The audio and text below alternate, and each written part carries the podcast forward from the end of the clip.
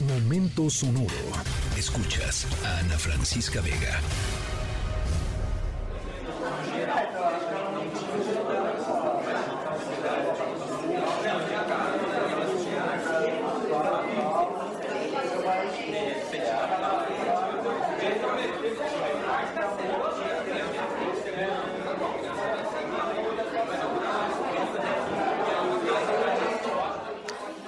Bueno, nos vamos a clases. Este arranque, perdón, no hubo clases hoy, no hubo escuela, pero bueno, nos vamos a una, vamos a entrar a clases, vamos a traer una clase universitaria. Em, y estamos escuchando, em, pues esto, ¿no? Un poco la discusión, las discusiones que se dan en estos contextos eh, universitarios. Estamos, en particular, escuchando eh, un debate sobre un problema matemático. Eh, alguien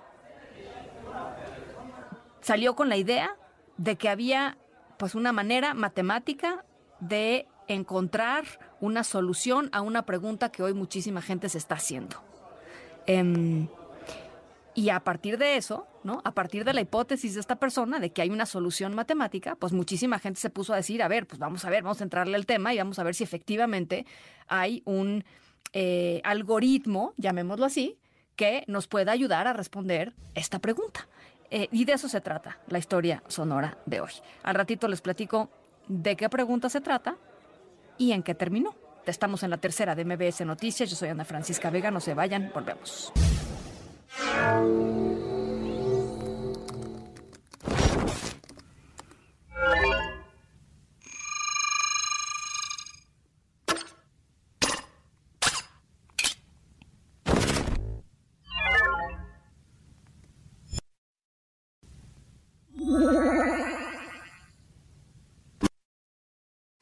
¿Cuántas cosas no hace hoy la inteligencia artificial o la tecnología que ustedes pensaban que era total y absolutamente imposible de que se hicieran?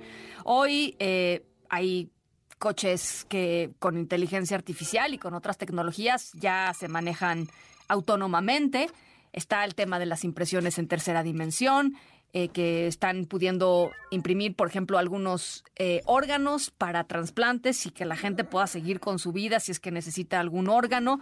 Eh, en fin, muchísimas cosas que hace solamente unos añitos eran absolutamente lejanos e improbables. Bueno, ese es el caso de la inteligencia artificial. Que de pronto es súper abstracto y uno piensa, pues un montón de máquinas ahí este, tratando de sacar algunas conclusiones con respecto a la cantidad, una cantidad importante de datos. Bueno, en la práctica, ¿para qué sirve? Bueno, nos vamos a ir con inteligencia artificial al otro lado del mundo para explicarnos y enseñarnos de lo que puede ser capaz.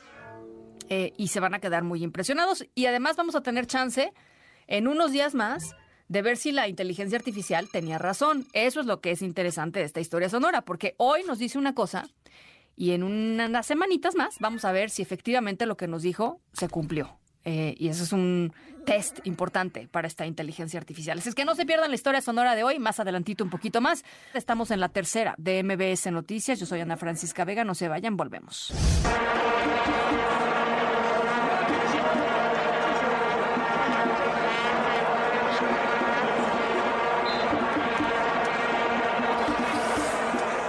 Bueno, nuestra historia sonora de hoy ya les platicaba, tiene que ver con tecnología, tiene que ver con inteligencia artificial, tiene que ver con un grupo de personas que se reunieron para plantearse una pregunta o que se están haciendo una pregunta. Muchísima gente, es más, muchísima gente alrededor del mundo se está haciendo eh, la misma pregunta y un estadio o una serie de estadios.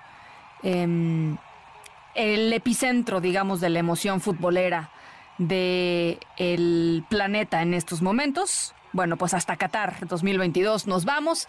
Eh, ¿Y qué tiene que ver la inteligencia artificial en todo esto? ¿Y qué pregunta se está haciendo el mundo? ¿Qué preguntas hacen ustedes con respecto al Mundial de Qatar?